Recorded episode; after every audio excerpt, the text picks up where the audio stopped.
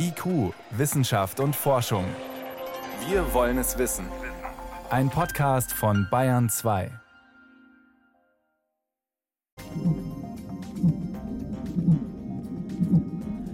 So verhalten klingt der Finnwal, wenn er in den Tiefen des Meeres unterwegs ist. Es ist der zweitgrößte Wal der Welt, bis zu 27 Meter lang. Immer noch sind Walfänger hinter ihm her, vor den Küsten Islands zum Beispiel. Artenschützer kämpfen dagegen schon lange, aber inzwischen zeigt sich, nicht einmal wirtschaftlich macht der Walfang noch Sinn. Gerade hat die Walfangsaison dort begonnen, das ist eines unserer Themen heute. Außerdem geht es um Internetzensur in Russland und um eine Sensationsmeldung aus der Medizin. Krebs verschwunden, und zwar komplett durch eine neue Therapie. Wissenschaft auf Bayern 2 entdecken. Heute mit Miriam Stumpfe. Das klingt aufsehenerregend. Da startet ein Krebsspezialist in den USA eine Studie, um zu testen, wie gut ein neues Medikament gegen eine bestimmte Form von Darmkrebs hilft. Eine sogenannte Immuntherapie mit speziellen Antikörpern.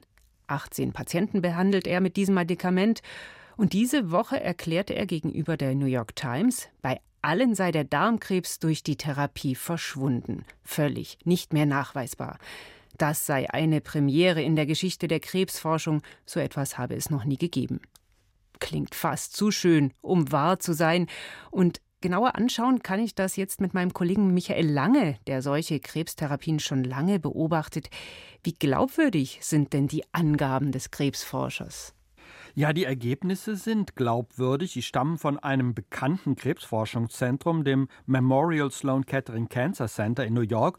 Ich habe da nachgefragt, das gehört wirklich zu den Top Ten Zentren der Krebsforschung weltweit und auch das Fachjournal ist allgemein bekannt, das New England Journal of Medicine. Da stehen die Daten drin.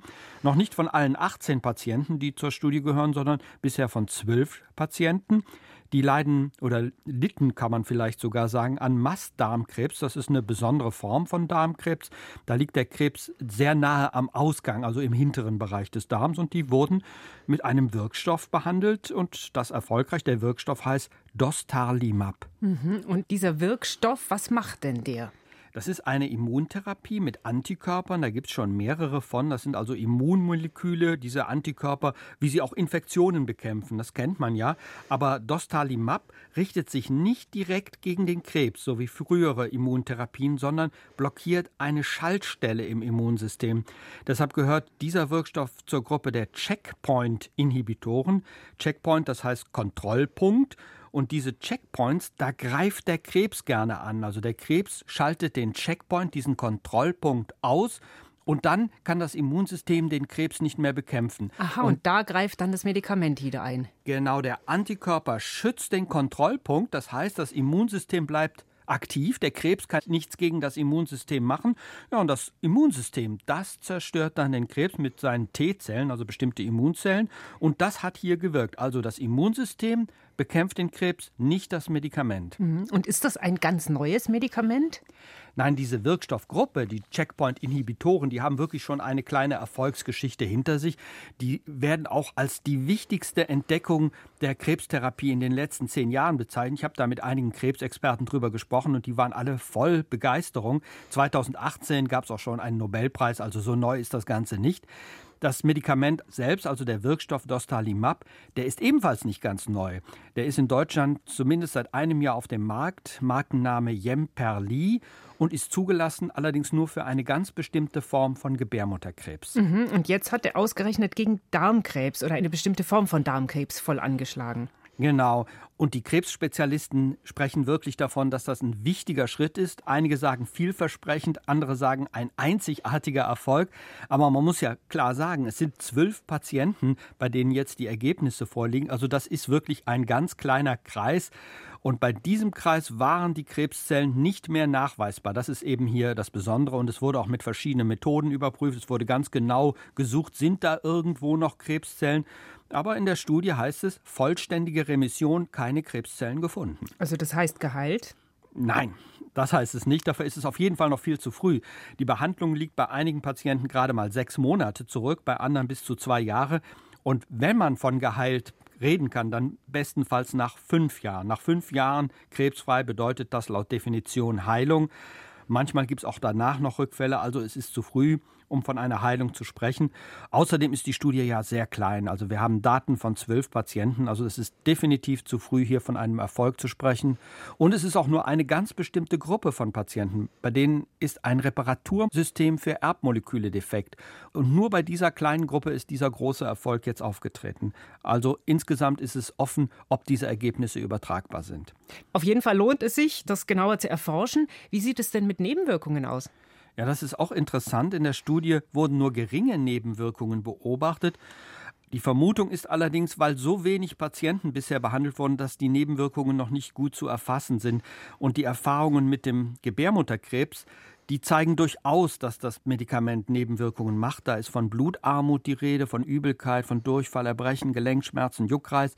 Das sind alles so Nebenwirkungen, die kennt man auch von der Chemotherapie. Also das heißt, diese Immuntherapie ist zwar wirksam, aber auch nicht unbedingt nebenwirkungsarm. Also sie ist wirklich nur dann gerechtfertigt, wenn auch Aussicht auf Erfolg besteht.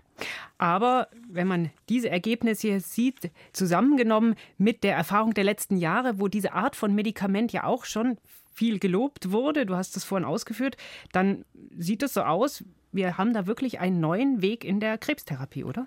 Also davon kann man durchaus sprechen. Es ist kein Durchbruch, der jetzt plötzlich neue Wege öffnet, aber es ist eine Erfolgsgeschichte. Diese Checkpoint-Inhibitoren, die versprechen in vielen Bereichen Erfolge. Ob dieses konkrete Medikament jetzt wirklich äh, den Erfolg bringt, den es im Moment verspricht, das ist offen. Also es ist keine Gewissheit da, aber eine gewisse Hoffnung. Und äh, nun muss man abwarten, was diese Studie im Weiteren bringt. Die muss jetzt noch einige Jahre fortgesetzt werden. Und es müssen auch größere Studien folgen. Und dann kann man sagen, okay, hier öffnet sich wirklich eine neue Tür für die Krebstherapie. Krebs verschwunden nach Therapie mit Antikörpern. Das ist die Meldung, die aus den USA diese Woche gekommen ist. Was dahinter steckt, das waren Hintergründe von meinem Kollegen Michael Lange. Vielen Dank. Bitte sehr. IQ, Wissenschaft und Forschung. Wenn Sie mehr wissen wollen, Hintergründe zum Programm von IQ finden Sie unter bayern2.de. IQ, Wissenschaft und Forschung. Montag bis Freitag ab 18 Uhr.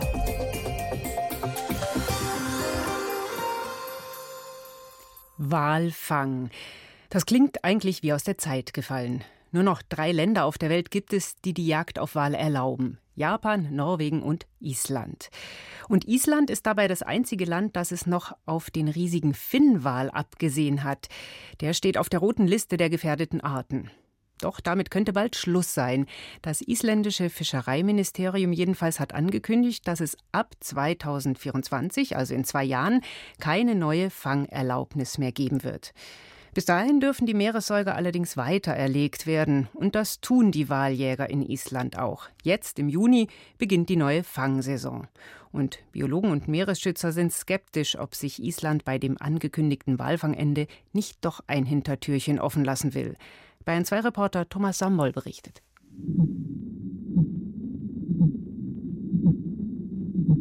Ein Finnwal in den Tiefen des Nordatlantiks.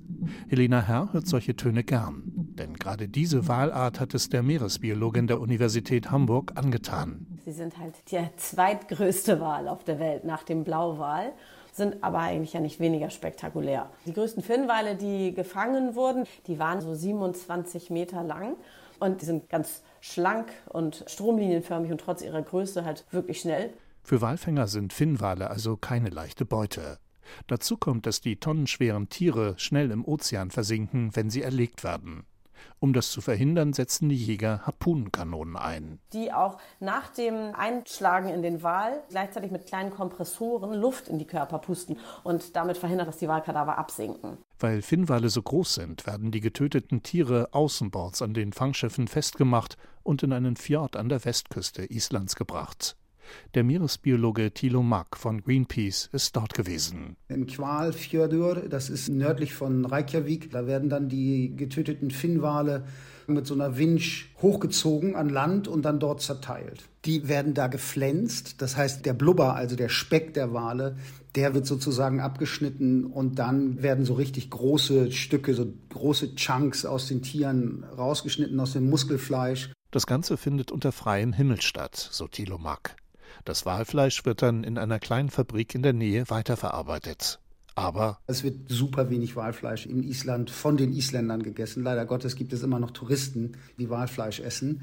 Und es gibt absurdeste Dinge. Also es gibt Wikingerbier auf Island mit einem Extrakt aus Finnwalhoden. Offensichtlich gibt es Menschen, die glauben, sowas kaufen und trinken zu müssen. Aber wenn man sich die ganze Sache ökonomisch betrachtet, dann hat Walfang in Island keine Zukunft. Das bestätigt auch die Meeresbiologin Helena Herr von der Uni Hamburg. Zudem ist der Export von Walfleisch nach Japan, lange Zeit der beste Kunde der isländischen Waljäger, massiv eingebrochen. Und nicht zuletzt könnte das miese Image der Walfängerei negative Auswirkungen auf den boomenden Tourismus haben. Denn Wahlbeobachtungstouren liegen auch bei Islandbesuchern voll im Trend. Und das dürfte ein sich wesentlich besser entwickelnder Industriezweig sein. Und da kommt das dann nicht so gut, wenn die Besucher, die die Wale am Tag noch gesehen haben, sie abends im Supermarkt angeboten bekommen und sehen, wie diese Tiere geschlachtet wurden. Das isländische Fischereiministerium hat bestätigt, dass die Waljagd ab 2024 eingestellt werden soll. Für ein Interview hatte die Fischereiministerin jedoch keine Zeit. Der Chef der isländischen Walfangflotte hat auf Interviewanfragen nicht reagiert. Was er jetzt vorhat, verheißt laut Thilo Mack allerdings nichts Gutes. Er will jetzt nochmal Wale fangen. 209 Tiere darf er offiziell schießen. Man könnte fast annehmen, dass er offensichtlich der Welt zeigen will, dass sich ein Wikinger nichts von niemandem sagen lässt. Was dann mit dem Walfleisch passiert, ist unklar. In der Vergangenheit hat er ab und zu mal seine Walfangschiffe mit Waltran betrieben. Fakt ist allerdings auch, dass die Zahl der Finnwale im Nordatlantik wieder so groß ist, dass die Jagd auf jeweils gut 200 Tiere in diesem und im nächsten Sommer keine Gefahr für den Bestand darstellt. Helena Herr. Ich meine, dass die letzte Schätzung aus dem Bereich von Grönland bis zu den Färöerinseln, wo ja auch Island seine Walfanggründe hat, dass dafür sowas um die 40.000 Finnwale bemessen wurden. 2015 war das. Das ist die letzte verlässliche Schätzung aus dem Gebiet. Und Meeresbiologe Thilo Mack ergänzt. Vor den Küsten Islands ist der Bestand jetzt vergleichsweise gesund an Finnwalen. Nichtsdestotrotz sind Finnwale auf der roten Liste als gefährdete Tierart gelistet und die sollten auf keinen Fall geschossen werden. Vor allen Dingen nicht aus den Gründen, damit Geld zu machen. Grundsätzlich haben Wale auch eine große Bedeutung fürs Ökosystem und den Klimaschutz. Ihre Ausscheidungen liefern Nährstoffe für Algen und Pflanzen im Ozean, die wiederum Nahrungsgrundlage vieler Meeresbewohner sind und klimaschädliches CO2 aus der Atmosphäre binden. Deshalb wäre es ein gutes Zeichen für den Meeresschutz, wenn die jahrhundertealte Tradition der Waljagd auf Island zu Ende geht. Doch es gibt Zweifel. Meeresbiologin Helena Herr geht zum Beispiel nicht davon aus, dass die Isländer bei der nächsten Sitzung der Internationalen Walfangkommission im Oktober das Moratorium unterschreiben, in dem viele Länder bereits vor über 35 Jahren verbindlich ihren Verzicht auf den Walfang erklärt haben. Das wäre ein großer Schritt, weil sie sich damit ja dann auch eine Rückkehr zum Walfang erstmal abschneiden würden. Indem sie dem internationalen Abkommen nicht beitreten, halten sich die Isländer immer noch ein kleines Hintertürchen für den Walfang offen. Eine neue Regierung könnte sich zum Beispiel wieder dafür entscheiden was Meeresbiologe Thilo Mack nicht wundern würde. Island ist die Fischereination in der nördlichen Hemisphäre, setzt ähnlich wie Norwegen auch auf so eine extraktive Weltsicht. Also wir können uns aus der Natur nehmen, was wir wollen und brauchen und gewinnbringend verteilen. Und entsprechend verhält sich Island auch in den internationalen Völkerrechtsabkommen. Die sind nach wie vor sehr hinterher, dass es keinerlei Einschränkungen gibt für die Ausbeutung der Meere. Jagd auf Finnwale. In zwei Jahren soll sie enden, wenn alles so bleibt wie beschlossen. Bayern 2. Wissenschaft schnell erzählt. Das macht heute mein Kollege Sebastian Kirschner. Und los geht es mit Schäden am ja eigentlich nagelneuen James Webb Weltraumteleskop. Richtig, das milliardenteure Weltraumteleskop ist eigentlich erst seit April an seinem Arbeitsplatz im All vollständig ausgerichtet. Und jetzt schon meldet die NASA, dass ein riesiges, äh, ein riesiges ist falsch, ein relativ großes Meteoritenstück einen Hauptspiegel beschädigt hat. Mhm, Hauptspiegel, was heißt denn relativ großes Stück? Es geht um einen sogenannten Mikrometeoriten, ein Teilchen, das eigentlich höchstens einige Millimeter groß ist, mhm. aber mit extremer Geschwindigkeit im All eben trotzdem sehr gefährlich. Und der Einschlag war nun größer als alles, womit man bei der NASA eben gerechnet hatte. Und man merkt auch die Folgen in den Daten des Teleskops schon. Mhm. Also riesig war es nicht, aber trotzdem mit Folgen. Jetzt hat man die erste deutliche Stramme nach zwei Monaten Betriebszeit. Was bedeutet das für das Projekt überhaupt?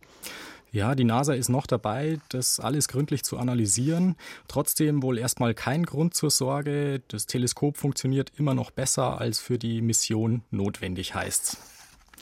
Als hm. nächstes geht es um einen spektakulären Fund unter Wasser. Genauer gesagt um ein legendäres Schiffswrack, das vor der Ostküste Englands gefunden worden ist.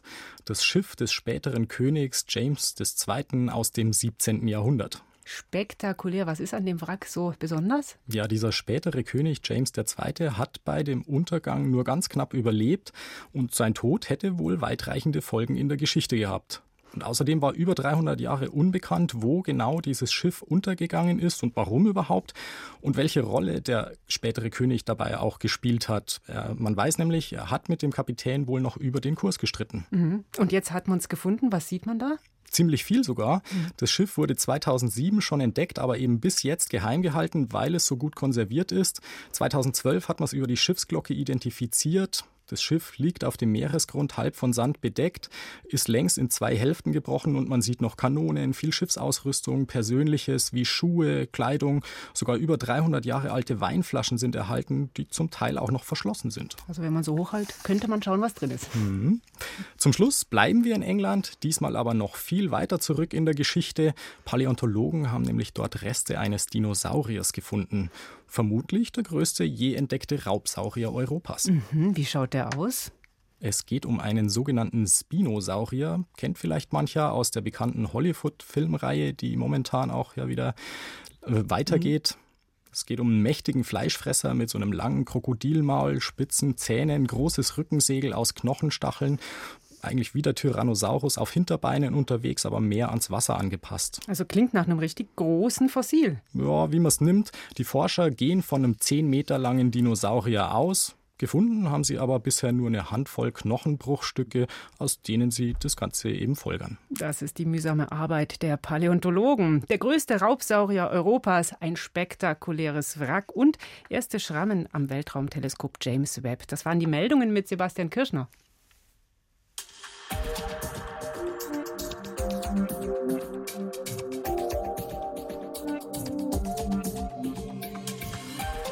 Die Republika, das war, als die Konferenz vor 15 Jahren das erste Mal stattfand, eine Art Klassentreffen der Bloggerszene. Eine überschaubare Szene war das von Leuten, die das Internet für sich als Forum entdeckt hatten. Heute ist jeder irgendwie im Netz unterwegs und die Republika eine große Konferenz zu, naja, eigentlich allem. Drei Tage Diskussionen, Workshops, Programm auf zehn Bühnen und noch mehr Sälen zu allem, was unsere Gesellschaft umtreibt. Ein wichtiges Thema dieses Jahr der Ukraine-Krieg und das, was Russland tut oder versucht zu tun, um die Deutungshoheit im Netz zu behalten. Mein Kollege Christian Schiffer war in Berlin dabei. Zensur im Netz, wie frei ist denn das Internet in Russland heute noch? Ja, es ist nicht ganz so unfrei wie beispielsweise in China.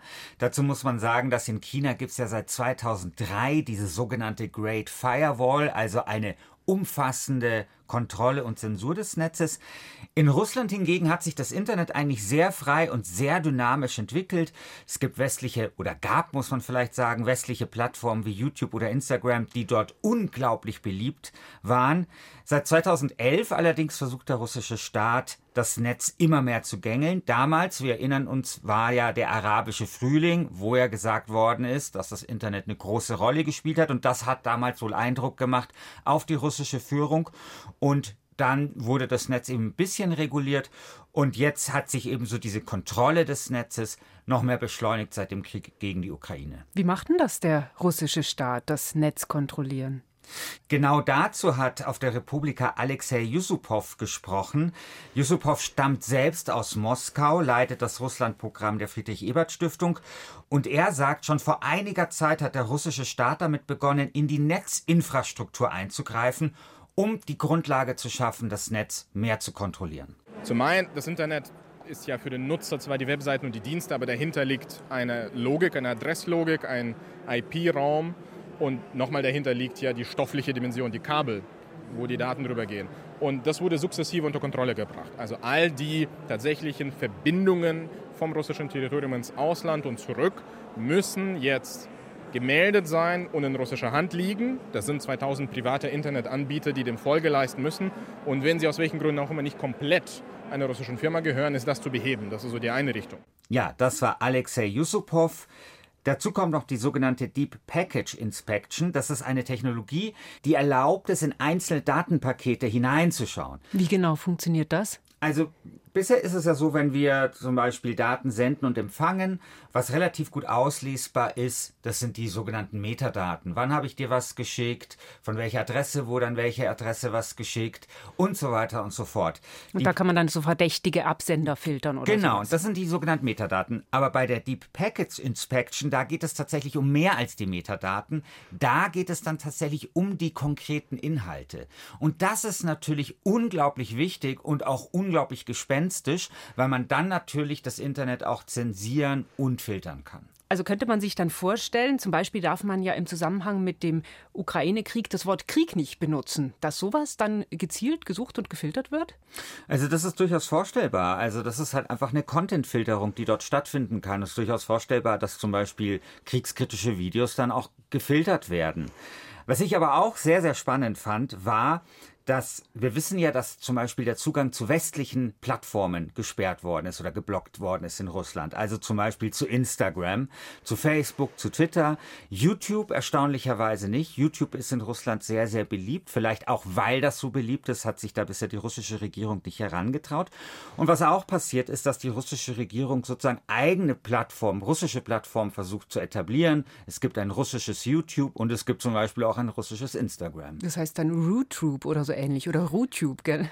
Es heißt RuTube, das russische YouTube, und das russische Instagram heißt Rosgram. Ja, und nutzt diese Alternativen jemand? Ja, das habe ich mich natürlich auch gefragt. Alexei Yusupov hat mir erzählt, dass man bei dem russischen YouTube zum Beispiel gar nicht mal sehen kann, wie oft ein Video angeklickt worden ist. Und daran sieht man, okay, vielleicht kann man so eine Plattform aussetzen, aber es ist dann doch relativ schwierig, sie zu betreiben, denn man braucht auch Content. Denn zum Beispiel auch diese ganzen Algorithmen, die funktionieren nur, wenn es Content gibt. Und bei Instagram, da ist einfach niemand, hat er gesagt. Hm. Versuchen die Menschen in Russland denn diese Einschränkungen zu umgehen? Ja, denn interessanterweise werden diese westlichen Plattformen immer noch genutzt, hat mir Yusupov erzählt. Gleichzeitig muss man sagen, die bisherige Statistik zeigt, dass trotz des Verbots von Instagram die Zahlen jetzt nicht so dramatisch zurückgegangen sind. Menschen sind da weiterhin. Wir sprechen von einem Rückgang von 4 Millionen, von 39 auf 35 Millionen Nutzer. Das ist viel, aber es ist nicht dramatisch. Das heißt, der durchschnittliche Nutzer in Russland umgeht die Verbote und folgt denen nicht. Wie umgehen die Menschen die Verbote? Mit Hilfe von sogenannten VPNs also Virtual Private Networks. Das sind Dienste, mit denen kann man zum Beispiel die eigene IP-Adresse verschleiern und dann kann man zum Beispiel auch solche Blockaden umgehen. Also es zeigt, das Netz ist nicht so einfach zu kontrollieren. Nee, ist es nicht. Also zumindest, wenn es so ein gewachsenes Netz ist, wie das jetzt zum Beispiel in Russland der Fall ist.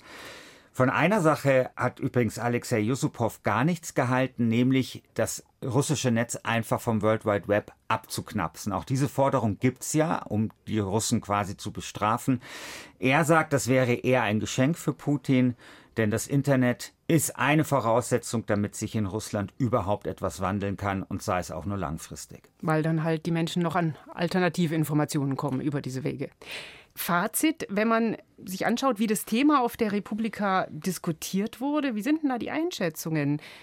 Bleibt das so oder könnte Putin irgendwann noch mehr die Daumenschrauben im Netz zudrehen? Ja, äh, davon gehen natürlich alle aus. Aber trotzdem wird die Rolle des Internets, was jetzt diesen Krieg gegen die Ukraine angeht, insgesamt sehr positiv gesehen. Vor allem, weil sich da Ukrainerinnen und Ukrainer, aber auch Exilrussen, wie zum Beispiel Alexei Yusupov, das hat er auch nochmal betont, sehr gut vernetzen können.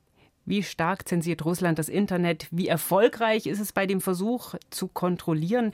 Das waren Hintergründe von der Republika, geschildert von meinem Kollegen Christian Schiffer. Danke. Sehr gerne.